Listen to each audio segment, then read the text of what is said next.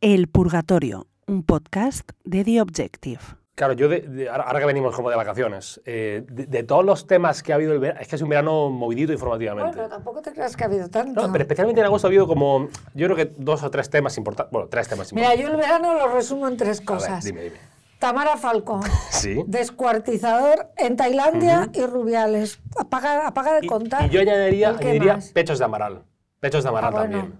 Y creo que también ha habido elecciones. Alguien dice Algo, sí algo ha dijo habido alguien de elecciones, eso, pero vamos. yo no recuerdo eso. Yo tampoco lo recuerdo. ¿Y tienes tema favorito Y del verano? a la eh, la verdad es que ninguno de los tres. ¿Qué quieres que te diga? Me parecen... Son muy diferentes, pero cada uno de ellos me parece terrible. Eh, eh, por ir al último, y al- iba a decir menos escabroso. Casi prefiero las elecciones esas Sí. que creemos que ha habido. Bueno, si quieres ahora, bueno, podemos ir por empezar por las elecciones. Me- qué pereza, pero bueno, si quieres. Ahora hablamos de elecciones. Vale. Vamos a hablar de Rubiales antes, que seguro que da menos pereza todavía. Eh, una de las cosas que, que hago cuando busco a los invitados, eh, busco a lo mejor pues, eh, Cristina Cifuentes en, en Twitter o X, como se llama ahora. Y, y mucha gente me ha sorprendido que se ha acordado de ti con el caso Rubiales, eh, no sé si te habrá, te habrá llegado, supongo, cuando Rubiales dijo lo de no voy a dimitir, y entonces han acordado, pues me ha recordado a Cristina Cifuentes cuando decía lo de no me voy, me quedo voy a seguir siendo Bueno, vuestra yo presidenta. fíjate, pensaba que se habían acordado de mí no tanto por eso, sino porque está sufriendo un linchamiento Mm. y yo sufrí un clarísimo linchamiento. Creo que el mío fue peor. Peor que el de Rubiales. Yo creo que sí. Sí, porque a mí no me apoyó nadie, ni siquiera los míos. Sí, fue más duro, duró mucho más tiempo y sí, creo que el mío fue peor. Pero es verdad que él está sometido a un linchamiento, al margen de que yo creo que debe de dimitir y al margen que creo que lo que ha hecho está fatal hecho. Pero una cosa es eso y dejar que actúe el Estado de Derecho, las instituciones y demás, y otra diferente son los linchamientos, las hordas tuiteras y mediáticas contra una persona. Yo eso quizá porque lo he sufrido, siempre voy a estar en contra, siempre. Esto que se conoce como, como la, la pena del telediario, y que va acompañada de eso, de, de juicios... eh, paralelos, y paralelos. además eh, irreversibles, porque es una pena totalmente desproporcionada. O sea, yo, por ejemplo, después de sufrir esa pena durante meses, mañana, tarde y noche, televisión, radio, medios escritos, por todos los lados, cuando finalmente yo gano todos los juicios de todos los asuntos que tenía, pues eh, bueno, no te digo que me dedicaran las mismas portadas, es que ni una portada, o sea, es como un... Entonces, da igual, hay una desproporción. En cualquier caso, yo he aprendido en la vida que mm, el sufrimiento, sufrimiento personal, es lo único que no tiene, ahí se queda. Lo puedes superar, puedes seguir adelante, pero el sufrimiento no, no, tiene, no hay compensación posible. Por eso a mí, te digo el caso de Rubiales o cualquier otro caso de linchamiento de una persona. Bueno, estamos, estamos viendo incluso ahora, eh, digo, casos en, en Twitter, me niego a llamarlo X, no lo llamaré en los, en los más, nunca lo llamaré. Pues fíjate, yo que llevo más de 15 Lo años. llamaré allí. Twitter y así seguirá siendo. Eh, esto como con cierro supermercado la gente lo sigue llamando igual. De galerías preciados todavía. Sí. Eh, no digo, eh, el tema de, de, de Rubiales, a mí me ha pasado con, el con varios casos de periodistas eh, que han salido, eh, no voy a decir nombres, pero bueno, han salido compañeras eh, denunciando casos de abusos en su momento, de palabras o de actitudes machistas. Y es verdad que eh, te sale también la vena de decir, bueno, pues vamos a condenarle, pero también te recuerdas y dices, coño, eh, no es un, Twitter no está para, para, para Sí, pero las redes sociales y específicamente Twitter es una pena además porque yo creo que tenía, sobre todo al principio, una utilidad evidente de cercanía, de inmediatez, pero se ha convertido en un sumidero. O sea, yo creo, hay gente buena y hay gente que aporta, pero desgraciadamente hay mucha gente que utilizan las redes sociales y específicamente Twitter, pues en vez de ir a un profesional, lo utilizan amparándose en el anonimato muchas veces pues para descargar sus frustraciones, pero da igual que seas político, periodista, pe- actor, actriz, escritor, como seas conocido, y es tremendamente eh, duro. Y además es que en muchos casos eh, son perfiles falsos que no existen siquiera. Yo creo que hay que aprender a diferenciar. Afortunadamente yo lo pude hacer hace tiempo, lo que es la vida real y lo que son las redes sociales. La impostura que hay en las redes sociales. En Twitter, en este sentido, en Instagram también hay mucha impostura. En Instagram todos somos felices, guapos, estamos contentos siempre. O sea, pero bueno, está bien, Sí. las redes sociales cumplen una función, pero la vida es otra cosa. No hay que perder de vista lo que es lo que es cada uno. Claro, la- eh, ya por, por cerrar el caso Rubiales, pero eh, las jugadoras, muchas jugadoras de fútbol eh, hablaban del se acabó, ¿no? Que, que después se ha trasladado incluso, como decía, a, a periodistas que han, mujeres que han denunciado casos de, de machismo de, o de eh, acoso. Pero a todos los niveles, ¿eh? Te iba a decir, eh, ¿tú crees que haría falta un, un Me Too o un se acabó en la política eh, patria? Mira, a mí los Me Toos me dan mucho miedo, también te lo digo. Por supuesto, yo, vamos, es que me parecería hasta, hasta superfluo tener que decirlo, porque he luchado toda mi vida a favor de las mujeres y de la igualdad, pero, pero yo es que esas, esas, mm, eh, esas causas que de manera colectiva suponen que uno pierda cualquier sentido crítico, cualquier racionalidad. Yo, por ejemplo, cuando pensaba en lo del Me Too, fíjate, un actor como Kevin Spacey, que le han destrozado su carrera y su vida personal, probablemente también ha salido absolutamente limpio de todos los jueces. ¿Qui- ¿Quién restituye a esa persona el honor? Entonces, hay que tener mucho cuidado con los mitos. Y, lo- y porque al final el individuo y su propia conciencia es como que deja de operar y tú te sumas a lo que dice la masa. Y a mí, insisto, de verdad que lo que, eh, lo que ha hecho Rubiales me parece, vamos, impresentable en una persona que, re- que, que representa el fútbol español, que tiene un puesto de altísima representación. Es verdad que la, la, la la federación es una entidad privada, pero con una finalidad pública. Tiene delegadas funciones públicas. No puede ser que el presidente de la federación esté en el palco tocándose los huevos delante de la reina. Eso para empezar. Y lo del piquito, bueno, a mí me parece lamentable. Ahora, que nos estamos volviendo locos. De repente vamos a comparar esto, que insisto, estoy en contra con una violación en manadas, que nos hemos vuelto Me locos. parece que ha habido, que mucha gente lo ha dicho, una eh, sobreactuación, una, una sobreindignación. No una- lo sé si eso del de gobierno, verdad, de de- verdad del que no. gobierno. No, por parte del gobierno lo que me parece que ha habido es, en primer lugar, una torpeza y una chapucería indescriptible. Porque que salga el ministro de Cultura diciendo, pidiendo una determinada sanción en aplicación de la ley del deporte y que luego el propio Consejo Superior de Deportes, que está presidido por el secretario de Estado de Deportes, no es un organismo ajeno al gobierno, resulta que no puede eh, aplicar esa ley porque no les ha dado la gana o no han podido, no han sabido, no han querido desarrollar la ley reglamentariamente, eso es de una chapuza total. Eso por no hablar de la hipocresía.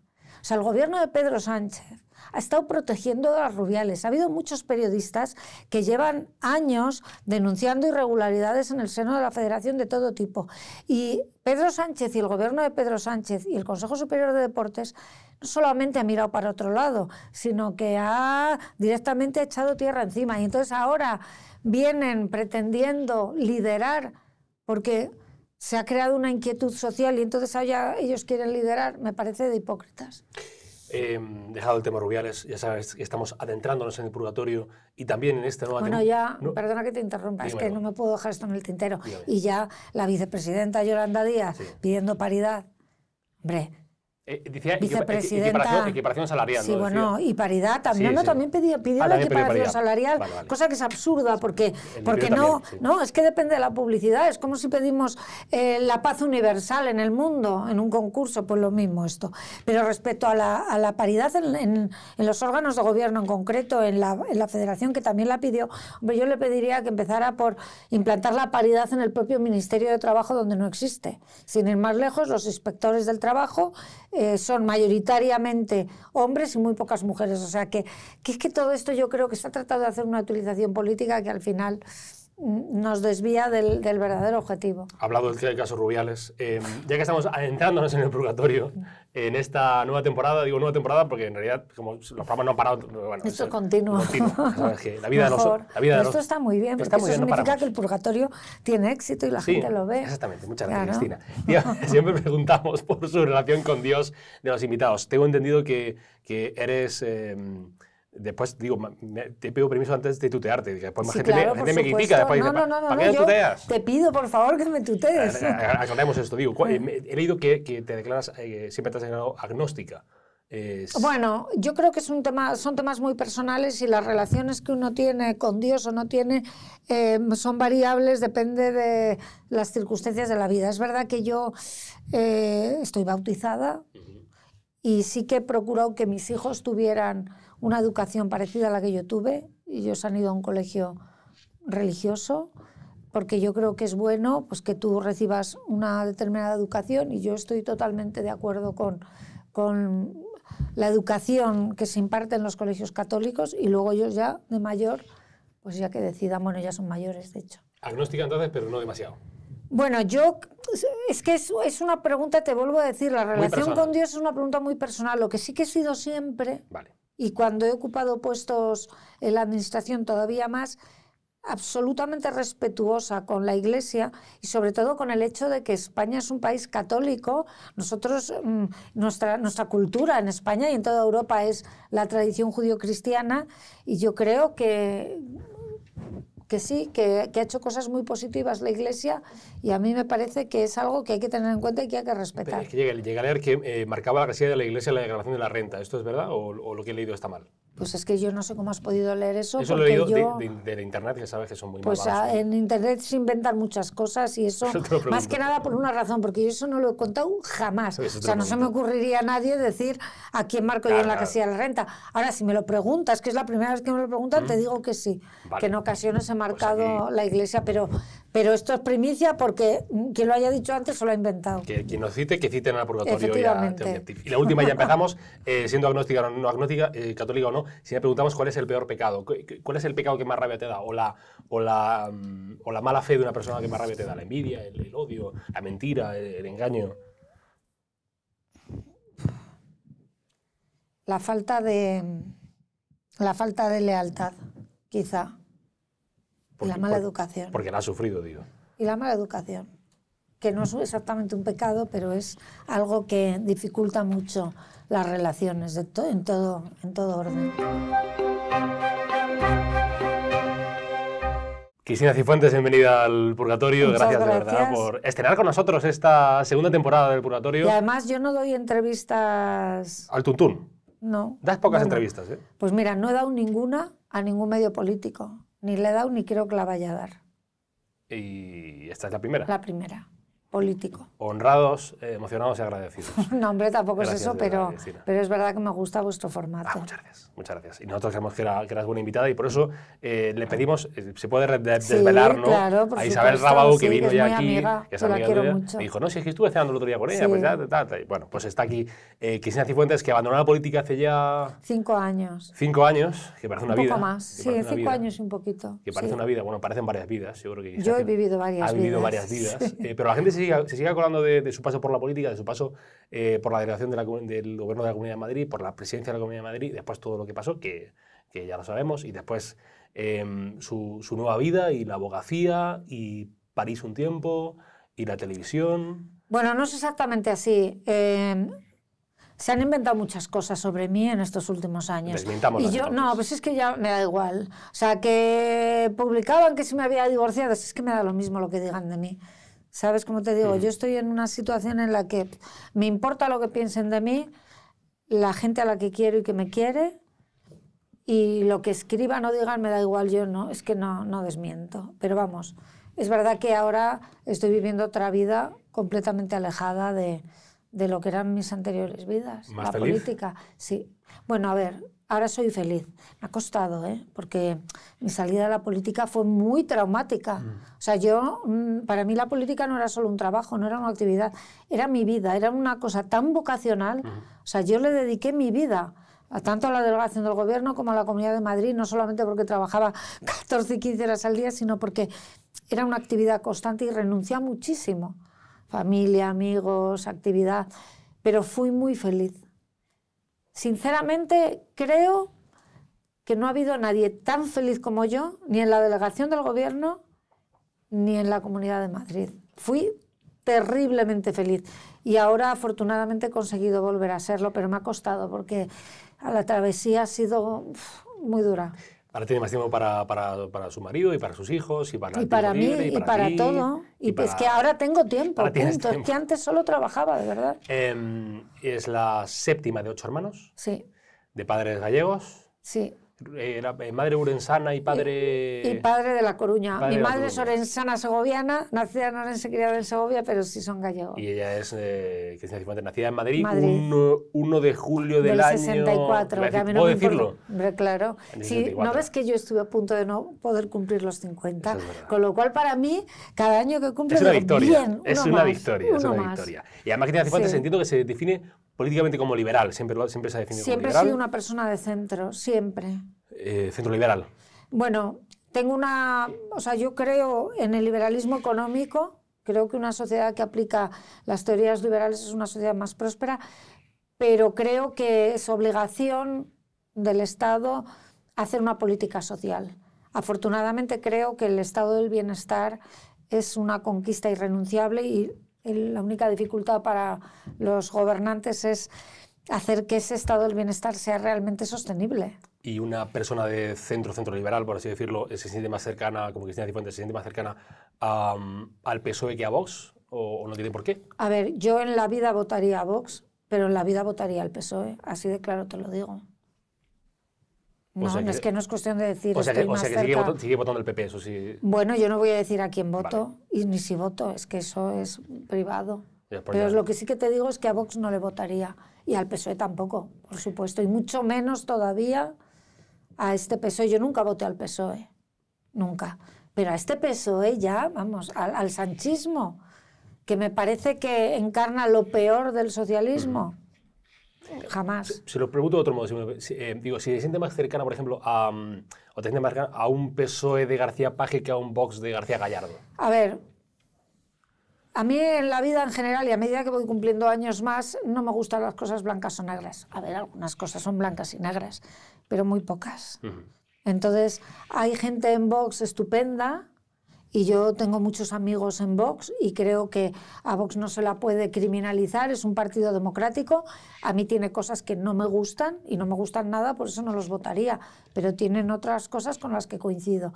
Y en determinada parte del Partido Socialista igual, yo no les votaría en la vida, yo tengo muchos amigos en el Partido Socialista, personas a las que aprecio, personas que me consta que son buena gente y que trabajan además con una vocación de servicio público. Es que, es que no vivimos en un mundo de buenos buenísimos y malos malísimos. Hay una novela que te recomiendo muy interesante de, bueno, es un cuento corto en realidad, de Italo Calvino, El Vizconde de Mediado, en el cual una persona, consecuencias de la guerra, queda partida en dos mitades, una tremendamente buena y otra tremendamente mala, y al final la conclusión es que casi tan malo es lo uno como lo otro, que al final los seres humanos son somos un compendio de cosas buenas y cosas malas, que es lo que hace de nosotros humanos. Italo Calvino lo recuerdo mucho porque fue el que dijo esta famosa frase de los periodistas, que era, era periodista. Los periodistas eh, somos un océano, un océano de sabiduría de un centímetro de profundidad. Entonces, Bueno, ahora, en- según de quién se hable, pero con las redes sociales, internet y tal, desgraciadamente eso ha ido a peor todavía. Porque, no, pero por una razón, porque muchas veces la inmediatez de la noticia hace que no se contraste y porque también hay mucho intrusismo profesional. O sea, que cualquiera cree que se puede poner a escribir y, y colgar y publicar en un blog y eso ya te convierte en periodista y obviamente no es así. eh, cuando estaba en política, estabas en política, siempre se hablaba de, de ti. No sé si te gustaba esto mucho, ¿no? Como un- una especie de verso suelto o de, o de lado eh, progresista dentro del Partido Popular, pero yo creo que va pues, pues a la defensa del colectivo LGTB o la, o la defensa de la ley de plazos del, del- del aborto, eh, siendo, como decíamos, no, no teniendo una, una relación con la Iglesia Católica, puede ser católica, por ejemplo, siendo agnóstica o... No, yo tenía muy buena relación con la Iglesia Católica. De hecho, cuando era delegada del gobierno, que hubo una, fue un momento muy complicado, estaba el 15M, había, había invasión, entraban los ocupas en la Catedral de la Almudena. La verdad es que mi relación con ellos siempre fue muy buena, bueno, y sigue siéndolo. De hecho, pues soy hija de Nuestra Señora de la Almudena Ajá. y también soy hermana del Cristo de Medinaceli. Es decir, no tengo ningún problema, al contrario. Por ser republicana también se decía, pues... Bueno, el tema del republicanismo es un tema un poco aparte. Yo este tema lo he hablado incluso con su majestad. de sí, en alguna ocasión.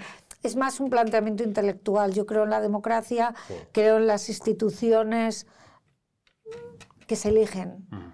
pero defiendo la monarquía actual, en el sistema actual, en el momento actual. Aparte que creo, y lo creo de corazón que los reyes, el rey Felipe y la reina Leticia, están siendo unos muy buenos reyes en un momento muy complicado. Sinceramente creo que ahora mismo plantear un cambio de modelo sería lo peor que nos podría ocurrir. O sea que yo en estos momentos defiendo una monarquía que es constitucional, con un, con un papel marcado por la Constitución, del cual además el rey Felipe no se sale y a mí me parece que, que, en estos momentos es lo mejor que nos puede pasar. Le preguntaba esto del lado del... Digo, es más un tema intelectual. Sí, pero le preguntaba esto del lado progresista para preguntarle en qué es conservadora Cristina Cifuentes. Yo soy poco conservadora, soy poco conservadora, me considero más, más liberal, pero bueno, seguramente seré conservadora en algunas cosas. Mm. Tendría que ponerme a pensar. Lo que pasa es que es verdad que estas cuestiones que has mencionado, el tema, del, por ejemplo, del matrimonio sí. homosexual, a mí me llama mucho la atención porque el Partido Popular durante un tiempo era como que le daba miedo abiertamente mm. defender la causa, en definitiva, de la libertad de elección de cada persona, de, de, de hacer y rehacer su vida afectiva con quien quiera. Porque yo luego cuando hablaba con, incluso con, con personas que estaban en, en, en, cargos directivos dentro del Partido Popular y me daba la razón, pero era como que había una especie de miedo para que nuestro electorado no se molestara. Y muchas veces te das cuenta, vamos, casi siempre, lo que pasa es que los políticos no se dan cuenta, que la sociedad va muy por delante de los políticos.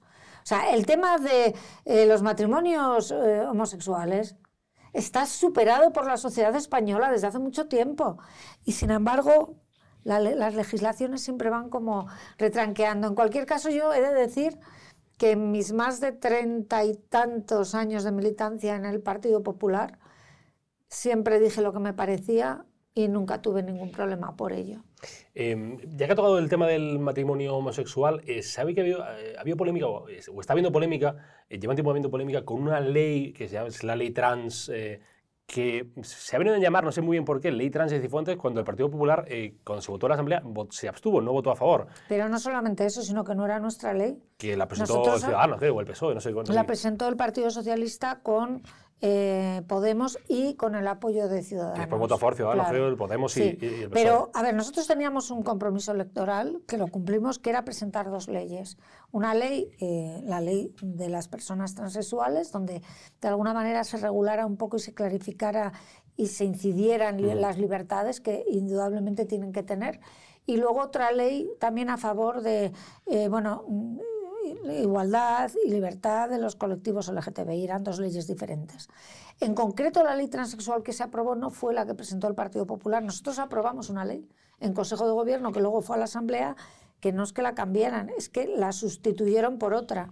Y en esa ley nosotros nos abstuvimos se ha venido a llamar, ya digo, no sé muy bien por qué, bueno, porque estas cosas que al final se vienen a llamar, bueno, ley trans... Porque la gente muchas veces habla uh, sin conocimiento de las cosas. Lo Entonces, muchos lo dicen los de Vox, por cierto. Sí, dicen, lo dicen, ley trans y Cifuentes. Sí, sí, totalmente, pero bueno, ahí es que desconocen el tema y a mí yo la verdad es que tampoco me molesto en desmentirlo, y, si es que me da lo pero mismo. ¿cómo ves este tema de cara al gobierno de Isabel Díaz Ayuso, del Partido Popular? Eh, pues quiere hacer una especie como de, bueno, de reforma de la ley trans eh, y muchos lo ven, algunos lo ven eh, como un retroceso en derechos LGTBI. Bueno, no lo sé, depende de lo que quiera presentar. Desde luego, nosotros en su día la ley que presentamos, que nos aprobó, era una ley que, era, que, recogía muchísimos derechos, pero había algunas cuestiones que, de las cuales esta ley adolece, igual que la ley a nivel nacional, en las que yo no estoy en absoluto de acuerdo, como por ejemplo el cambio de sexo en los menores sin el consentimiento ni conocimiento de los padres, el que no se permita la intervención, que yo creo que es imprescindible, de un profesional de la medicina, es decir, es, todas esas cosas en la ley que, que yo presenté en su momento no aparecían. Entonces, si Isabel Díaz Ayuso va a reformar la ley, que no lo sé, pues habrá que ver efectivamente qué texto presente. Yo lo que espero y confío es que ella no retroceda en derechos y libertades y sin embargo que sí corrija las disfuncionalidades indudablemente que hay en la ley actual. ¿Cómo es su relación con la, tu relación con la política? Porque te veo, te, te noto siempre muy, como mucho más liberada, mucho más alejada. Eh, digo, eh, si te sigue de verdad interesando mucho la política. A ver, si no... fíjate, te voy a decir una cosa. Eh, durante un tiempo yo me mantenía deliberadamente alejada porque me dolía, me dolía, no lo podía evitar, me dolía quizá por, por, todo lo que la política ha significado para mí, por todo lo que yo le he dado a la política. Me dolía el Partido Popular, me dolían determinadas personas, me dolía. Ahora que ya no me duele, lo veo con interés, mm. pero lo veo desde la barrera. Es más, me di cuenta, fíjate, en qué momento ya tenía superado todo eso, cuando me di cuenta también que lo que me producía era muchísima pereza. Pereza, y lo ves como y dices, Dios mío. Es como el día de la marmota, porque ves muchas veces las mismas cosas, las mismas personas, las mismas situaciones. Gente que lleva 20 años de su vida haciendo lo mismo. Me da mucha pereza todo eso. ¿Y sigues creyendo en la política? Sí, sigo creyendo en la política por dos cuestiones. En primer lugar, porque creo que es imprescindible. Eh, nuestro sistema indudablemente tiene muchos defectos, se pueden corregir muchas cosas, hay cosas que están mal, pero es el mejor sistema posible y es necesario además, es la única manera de transformar la sociedad, la única manera de hacer cosas desde la gestión, desde la política. Y luego además sería tremendamente injusto si no dijera que sí, porque a mí me ha dado muchísimas satisfacciones. O sea, unas satisfacciones que probablemente no sea lo que la gente cree, pero que probablemente esas satisfacciones compensan todo lo malo que yo he pasado. Y que me da pena ver que hay muchos políticos de mi partido y de otros que pasan por la política sin llegar siquiera a verlo de cerca, lo que verdaderamente importa de la política, que no es lo que la gente cree. No es el poder, no es la notoriedad, no, no es nada de eso. Es el subidón que te da cuando tú te das cuenta que algo que tú has hecho ha tenido repercusión directa en la vida de la gente. O sea, tú sabes lo que sientes cuando de repente, como me ha pasado a mí, te pongo solamente algún ejemplo, te abraza una persona llorando y te dice que gracias al abono transporte joven y el ahorro que eso supone para esa persona en su economía familiar, ella y sus hijos pueden comer la última semana de mes, pues claro, es que llegas a tu casa o cuando una madre de un niño con un trastorno, un TEA, te manda un mensaje que lo tengo guardado diciendo, todas las mañanas cuando veo a Adrián desayunar y sonreír, doy gracias a Dios por haberte conocido. O sea, esas son las cosas que de verdad compensan. Lo demás Da igual, da exactamente igual. A ver, eres afortunado, eres privilegiado porque puedes conocer gente interesante, ir a sitios interesantes, pero lo único que de verdad importa es esto que yo te digo. Eso, o sea, es la mayor droga que hay en este mundo. Te da un subidón que todo lo demás desaparece. Te emociona, digo. Sí, hombre, es que me emociona, ¿sabes el qué? Que todavía hay gente que me escribe el teléfono móvil, que no lo he cambiado, o a través de redes, gente con la que yo tuve relación, porque a, los madrileños les sorprendía mucho que cuando me escribían yo contestaba y a veces cogía el teléfono y les contestaba. Y entonces esa gente todavía sigue en, contacto y claro que me emociona, ¿cómo no lo va a hacer? Eh, ¿Cree en la política? Digo, ¿Crees en los políticos? Sí, en algunos no en todos. A ver, políticos los hay muy buenos, menos buenos y muy malos. Esto es como todas las profesiones. Pero hay gente muy buena, ¿eh? Mm. Y hay gente que además no tiene mucha proyección, pero son alcaldes de pueblos que muchas veces ni siquiera cobran, la mayoría de las veces, pero que están ahí las 24 horas del día trabajando como locos a favor de los vecinos. Muchísima gente. Mm con vocación de servicio público. Eh, Hay más políticos buenos que malos. Lo que pasa es que los malos son malísimos y hacen mucho ruido y mucho daño. ¿Y cómo, cómo ves al Partido Popular? Eh, como persona que ha estado allí, que, que estuvo allí y que ahora ya no pues, está. Veo el Partido Popular, no, yo ya no milito además en el Partido Popular. Veo el Partido Popular en un momento. Es una encrucijada, es muy importante, porque después de haber pasado por un proceso de deterioro y descomposición absoluta, tiene un nuevo liderazgo con un reto muy complicado por delante porque Feijó ha ganado las elecciones, aunque es ciertamente improbable que vaya a gobernar. Y va a ser una legislatura muy complicada. Creo que el Partido Popular cometería el peor de los errores, el peor, si siquiera llegara a cuestionar el liderazgo de Alberto Núñez Feijó al frente del PP. Creo que sería eh, la muerte Es directamente. decir, no veas que, en el, como algunos eh, eh, analistas dicen, que en el corto plazo o en el corto medio plazo el liderazgo del Partido Popular pase, por ejemplo, por Isabel Díaz Ayuso. Yo creo que plantear ahora o en el mm, corto plazo un cambio de liderazgo en el Partido Popular sería suicida a nivel interno dentro del Partido Popular, porque plantear la sucesión hace un año no es lo mismo que ahora. Esa, esa sucesión abriría una guerra interna entre los partidarios de uno y los partidarios de otras. decía Moreno Bonilla o Ayuso. Bueno, es que, es que es complicado. Y esto me refiero solamente a lo que es el liderazgo interno. Mm. Más allá de eso, abrir eh, un problema sucesorio cuando se ha ganado las elecciones me parecería un error estratégico absolutamente imperdonable. Creo que los ciudadanos no perdonarían al Partido Popular ni a ninguno de sus líderes que abordaran ese proceso precisamente cuando se hagan unas elecciones, aunque por circunstancias y por el propio sistema electoral probablemente no se vaya a poder gobernar. ¿Y cómo estás viendo las, las alianzas que está tejiendo el Partido Popular con, con, Vox? Que seguramente eh, dentro de la encrucijada que tiene el Partido Popular ahora con el tema de las elecciones, eh, la, la relación que tiene con Vox, eh, digamos que es otro, otra bola importante dentro de cómo manejarla, porque a veces parece que están muy amigos, otras veces parece que están más distantes. Ahora parece que están más amigos, pero dentro de un mes a lo mejor están más distantes. Es que es complicado porque son partidos diferentes, pero con muchos nexos, entre otros que el propio fundador de Vox procede del Partido Popular y junto con Abascal muchísimas otras personas. Entonces, eh, pues hay unos vínculos personales evidentes y también hay vínculos políticos porque hay muchos puntos de coincidencia. Lo que pasa es que hay puntos de discrepancia y en algunos casos son discrepancias profundas. Pero por otro lado hay que ser realistas. Es que el Partido Popular hoy por hoy necesita a Vox para gobernar. Esta es la realidad. A mí me hace mucha gracia todos estos planteamientos. Bueno, gracia ninguna, obviamente es una expresión irónica. Me hace mucha, mucha gracia, irónicamente, el planteamiento que hacía el Partido Socialista de no, es que pactan con vos. Muy fácil. Si el Partido Socialista no quiere que el Partido Popular pacte con vos, que permita con su abstención determinados gobiernos, como por ejemplo en Murcia, no lo ha hecho. Entonces, es una encrucijada complicada. Entiendo que no es un reto fácil. Pactar por un lado, pero por otro lado mantener esa, esa diferencia. Si estuvieras ahora mismo en el Partido Popular, ¿te sentirías cómoda con los pactos que- de...?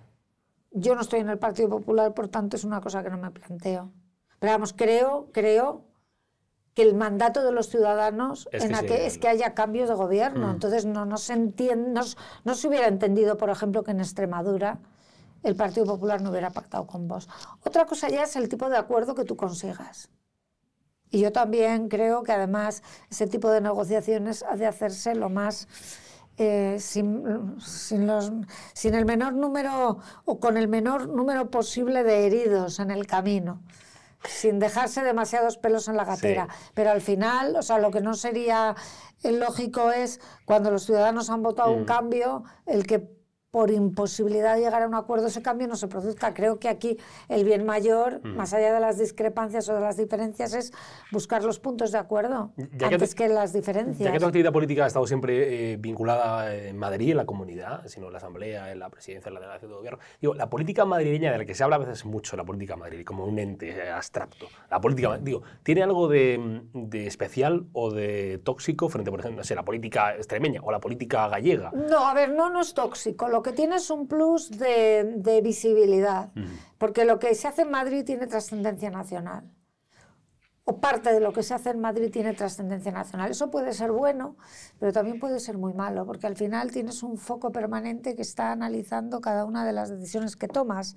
Y por otra parte, tiene la- también un aspecto negativo, es que aunque tienes un foco nacional, pero tú tienes que hacer política para Madrid, que es para lo que te han votado los madrileños, no para que opines todo el día de lo que se debe de hacer en otras comunidades autónomas. Entonces, bueno, tiene pros y tiene contras, pero es inevitable porque Madrid es, eh, tiene la ciudad el plus de la capitalidad y está en el centro del, Sí, que- del país. Que muchas veces, Con la, el foco. digamos que a veces la Comunidad de Madrid ejerce que hace un- una, una labor de, de oposición a, a la Moncloa si hay un signo político contrario al, al que está en la, en la Puerta del Sol. Bueno, a veces se ha hecho también oposición siendo del mismo Por partido. supuesto. Yo recuerdo la época, por ejemplo, de, de Esperanza Aguirre en la comunidad y Alberto Ricardo en el ayuntamiento y aquello era, parecía la guerra de las Galias.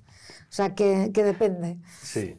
Pero el pi- Depende también, yo creo, del talante, de la forma que tenga cada uno de ejercer el gobierno y de defender sus propias competencias. A ver, es inevitable que mm, cada administración quiera defender lo suyo. Entonces, eso es lo que produce roces con independencia de quien gobierne.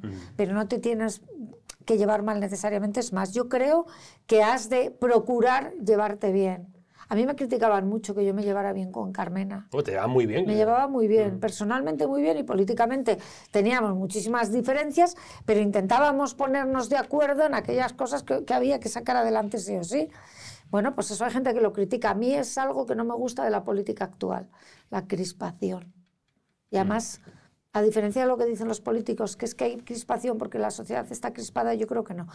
Es la política quien crispa al ciudadano y en un momento de dificultad, hemos pasado una pandemia, eh, dificultad económica, y hemos conocido los datos del paro, ha vuelto a bajar la afiliación a la seguridad social, ha vuelto a subir el paro. El ciudadano, el ciudadano necesita tranquilidad y un poquito de concordia entre la clase política, un poquito. Eh, ¿Te quedan amigos en- del Partido Popular? Sí, sí, Eh, ¿Pocos? ¿Muchos? los que tienen que estar. Pero vamos, yo ya sabía, siempre supe. ¿Quiénes eran los...? Bueno, alguno te sorprende, para bien y alguno para mal. ¿eh? De, de todos modos, he de decirte que a mí me ha sorprendido más, en general, ¿eh?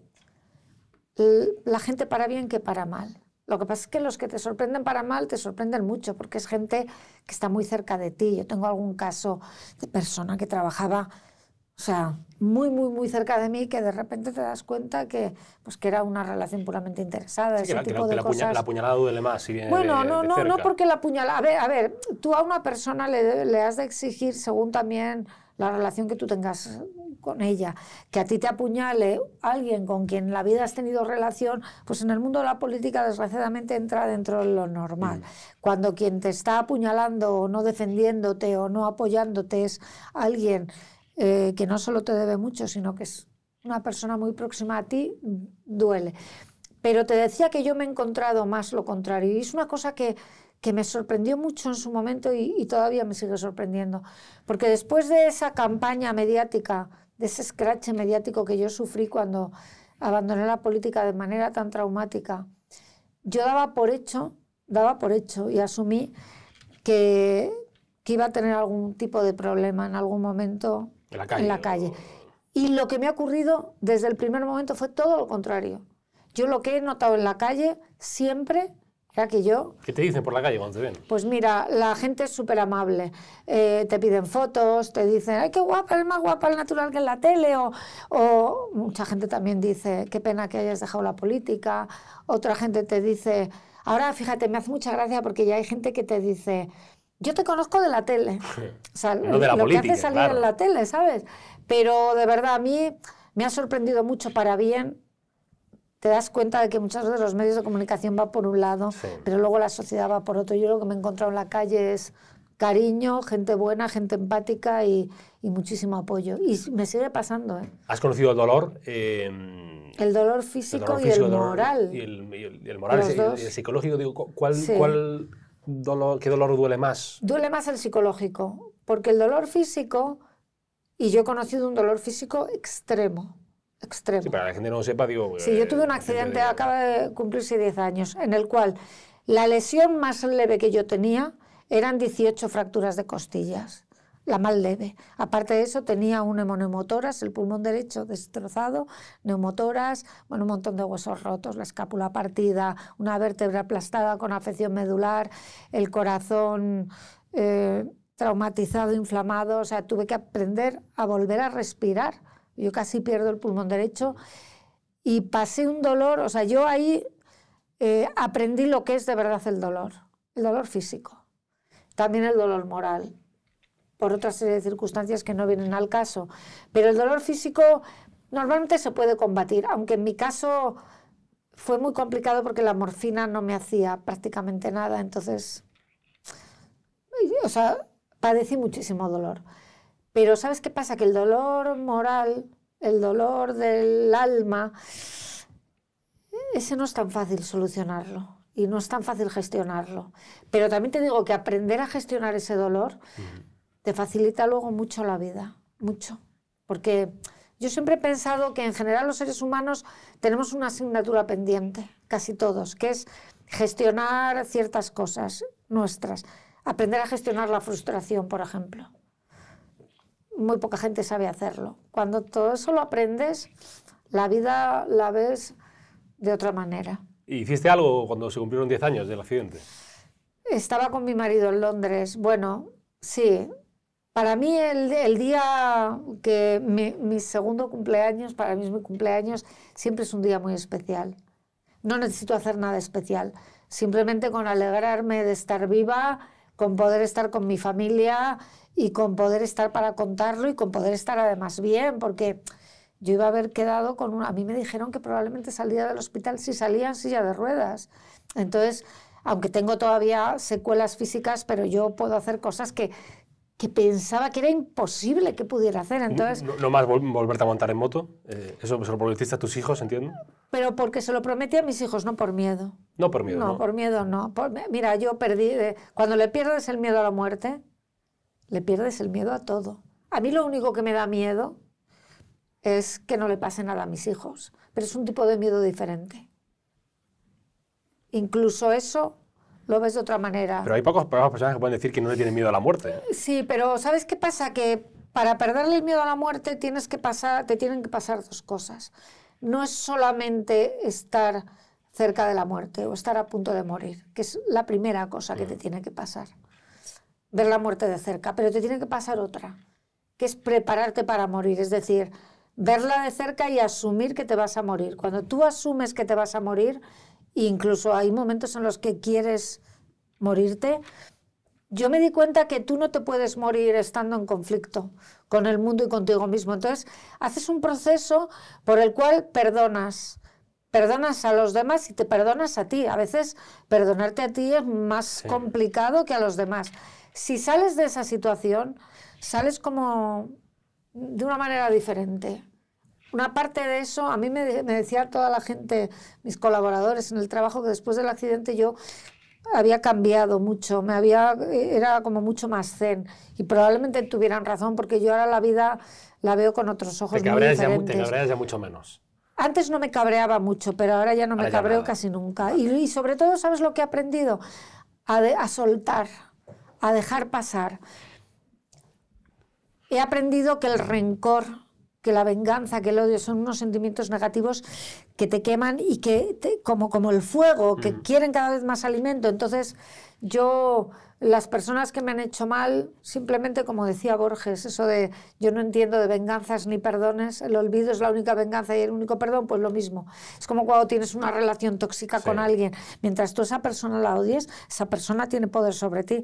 Yo he aprendido a la gente que me ha hecho mucho daño no tener ningún tipo de sentimientos hacia ellos. Entonces es como que eso te libera muchísimo. Bueno, para ir cerrando, a unas preguntas cortitas y ya. Sí, bueno, me estoy enrollando un montón. No, no, no, por favor, si es el purgatorio de Cristina Cifuentes, aparte de las primicias que nos está dando.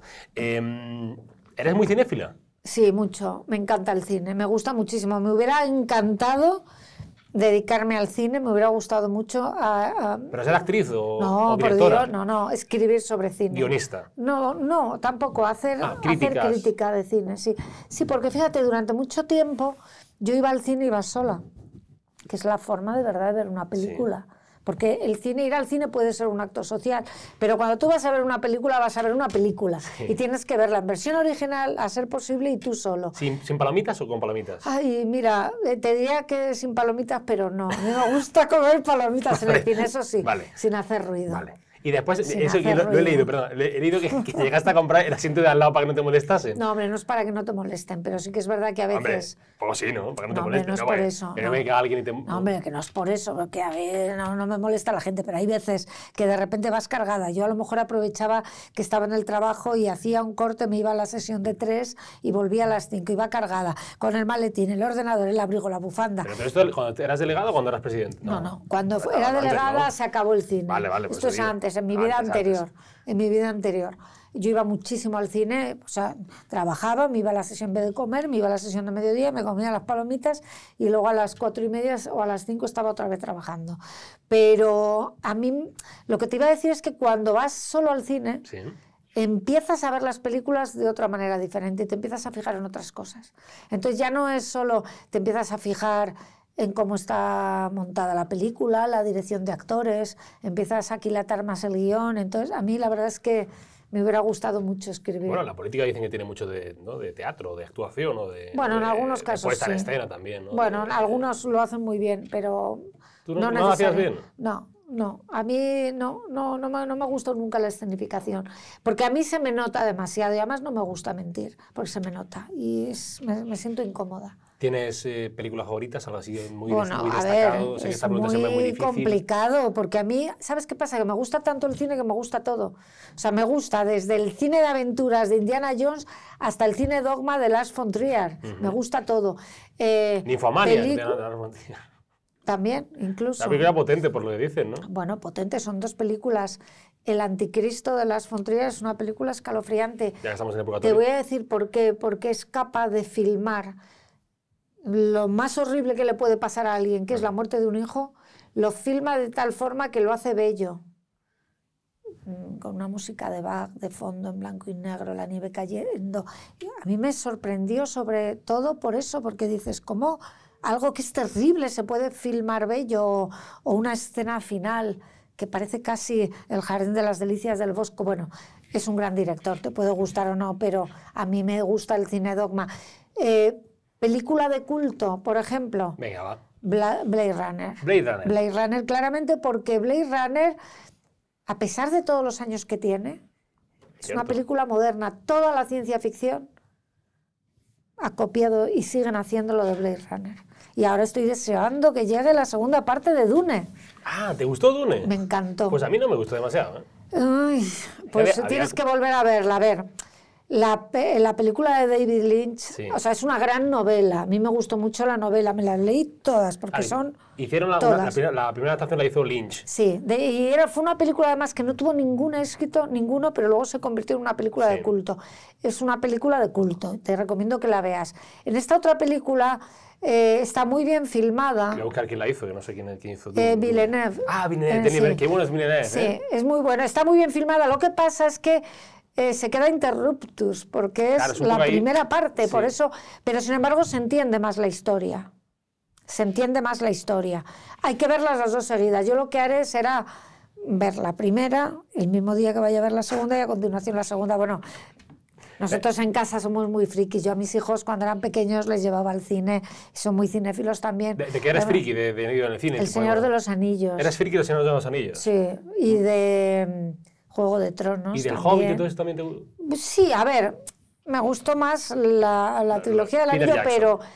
A ver, no es Peter Jackson, es Tolkien. Sí, ya, ya, Yo había leído, no, pero te voy a explicar por qué. Yo había leído los libros de Tolkien hace mucho Ah, pero tú tiempo. eres de las personas que se lee el libro y después Sí. se ve la película. No, no, a ver, yo me leí el libro de Tolkien porque yo pensé, de hecho, durante mucho tiempo, nunca pensé que hicieran una película de ese libro. Es más, cuando vi, todavía recuerdo, estaba con mis hijos pequeños y vi un tráiler del Señor de los Anillos, me quedé flipada. Dije, no es posible. Esta película, este libro no se puede hacer película. La comunidad tolkiana, además, es una comunidad muy cerrada y muy... Hostia, eh. Estaban esperando con uñas a Peter Jackson. aprendiendo ahora, Creo eh, que fue el único caso donde la comunidad tolkiana eh, en, en masa apoyó la película de Peter la Jackson. la y además fue un riesgo brutal porque le dieron pues no sé cuántos millones de dólares para hacer Sí. este asunto y, y filmó las tres películas seguidas. Ojo, sin saber si iba a ser un éxito o no. Ahí se la jugaron los estudios. Pero la película es maravillosa. Ahora, los libros son los libros y Tolkien no es, no es una novela, es un universo. Y, bueno, de esto podríamos hablar Pero la mucho comunidad más. tolkiana es como, como la iglesia maradoniana, me ha parecido. sí, como sí, son totalmente. Como religiones casi. Una religión, Pero bueno, es que es un forma- Formas parte de la universo. comunidad tolkiana, digo tú. No, no, no formo parte de ninguna comunidad oficialmente, ya bastante tengo con lo mío, pero reconozco que a mí Tolkien me gustó mucho como escritor.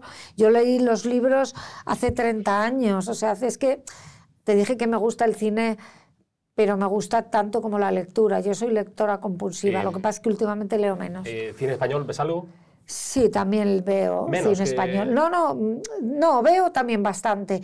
Me gusta mucho Rodrigo Sorogoyen. Bueno, Creo que es el mejor director que hay ahora mismo. ¿Viste Antidisturbios, la serie? Sí, pero... Bueno, aparte que tú fuiste delegada del gobierno. Sí, no, pero Madrid. aparte de eso, Antidisturbios me gustó menos quizá porque conocía, pero Sorogoyen es un, es un pedazo de actor, ¿Te gustó? eh, pedazo de director, perdón, y pedazo de actor que trabaja muchas veces con Sorogoyen, Antonio de la Torre. Bueno, El- tenemos mi favorito de la grandes... Torre. Sí, pues es que yo, aparte que es actorazo, le quiero un montón. Buen tío, Mira ¿eh? que estamos en las antípodas Sí, ideológicas. No te votaría nunca. No, ni yo a él, que se ha presentado además por Podemos. sí, sí. Pero le quiero mucho y creo que el respeto y el cariño, que es mutuo, no tiene nada que ver, afortunadamente, Pero, con la ejemplo, ideología. una- cuando- eh, creo que cuando se, se estrenó eras política todavía. eh, te dedicabas, cuando, Reino. Cuando viste el reino dijiste, coño, pues tiene verdad, se parece mucho a a, lo ver, que veo. eh, yo quedé con Rodrigo Sorogoyen y con Antonio Para y que, me pasaron el guion del reino qué bueno. y yo les hice algunas anotaciones. De hecho, si te fijas en los Sí. títulos de crédito al final, ¿Ah, sí? en no agradecimientos no sabía. ¿Pero, qué, pero qué Sí, anotaciones sí. hiciste? No las puedes desvelar. No, algunas Pues- sobre determinados personajes o sobre determinadas Pues todo el mundo pensó en el caso Gürtel, si se puede decir. Bueno. es muy buena película. ¿Viste, Sí, muy buena. ¿Viste la última? La de, Y la primera, la de eh, Sin Perdón, Sin Perdón. ¿cómo se llamaba la primera? Que eran unos asesinatos en Madrid. Ah, no, la no, que primera Dios- que Dios nos perdone. Que Dios nos perdone, peliculón. y...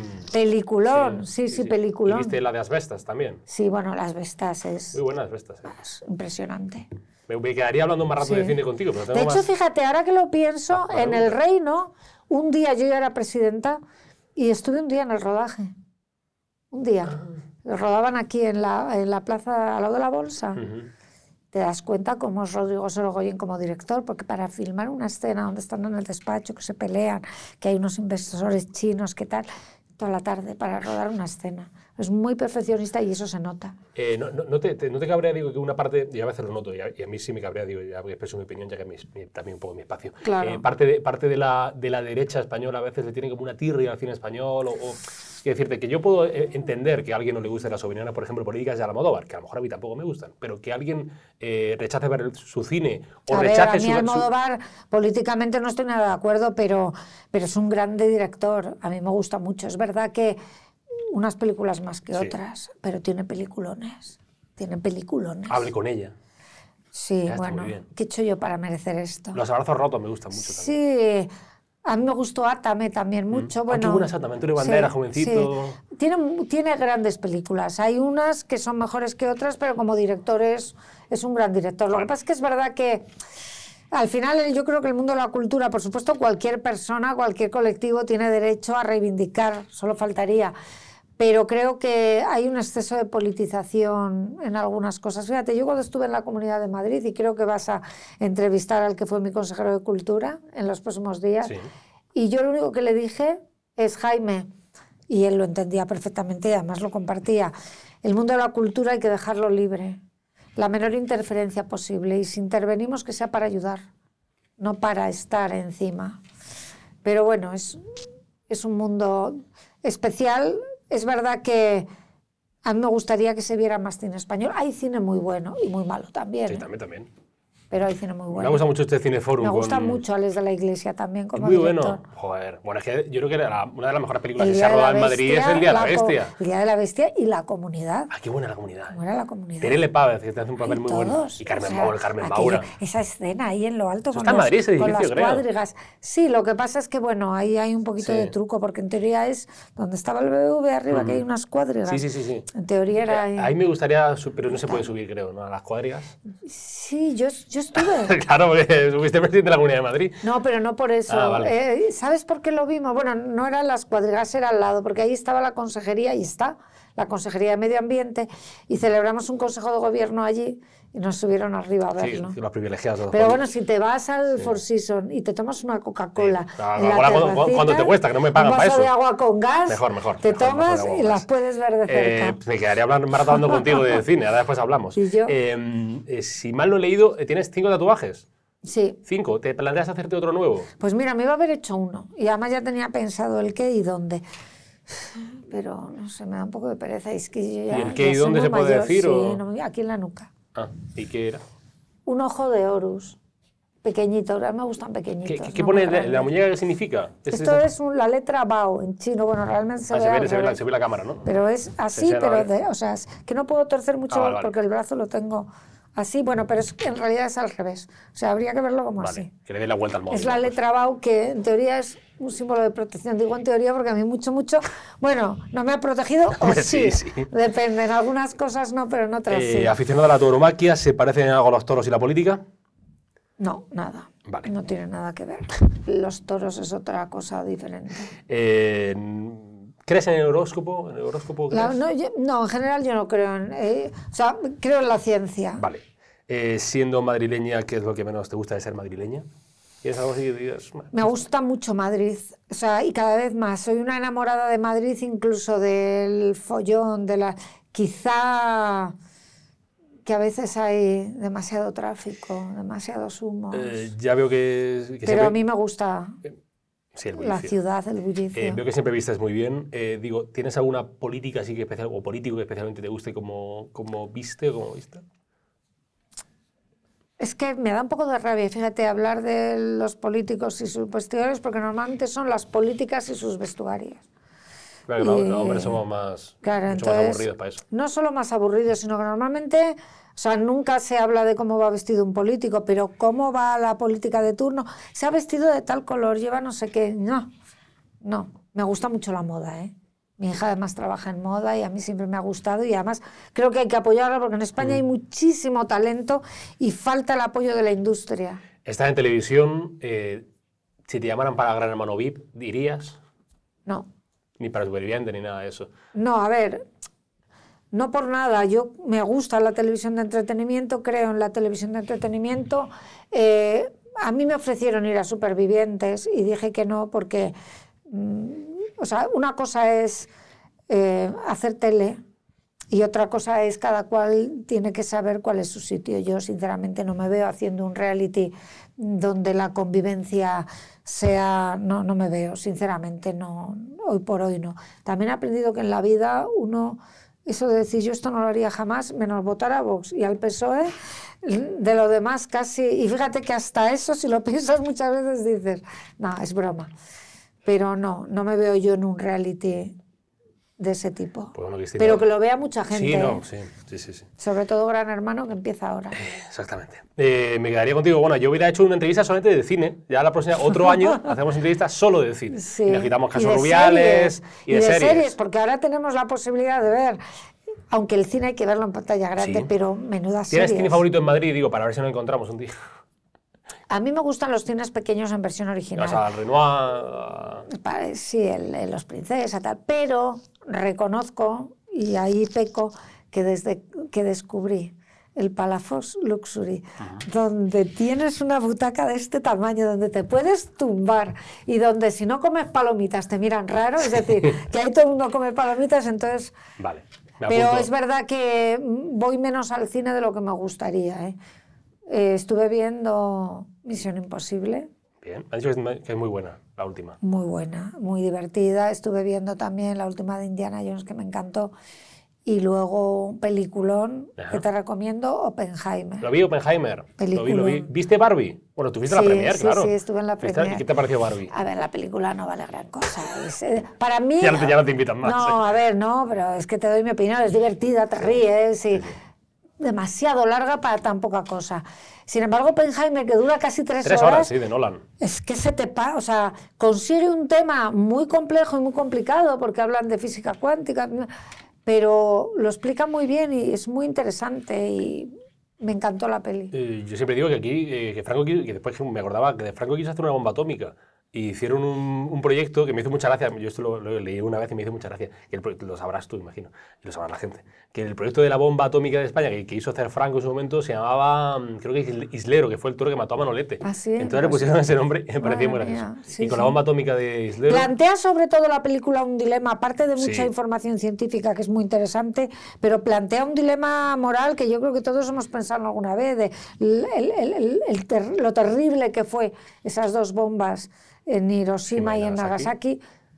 Y la contrapartida de poder acabar una guerra que si no se hubiera terminado en ese momento a lo mejor hubiera producido millones de muertos más. Es un dilema moral muy complicado. Doña María Cristina Cifuentes eh, Cuencas, eh, Eh, Cristina Cifuentes, eh, gracias de verdad por venir. Gracias a Eh, Vamos, de la próxima vez te pido consejo para, para el cine. Antes de ir al Eh, cine, tú dirás lo que no me suelo equivocar. Quede con Dios.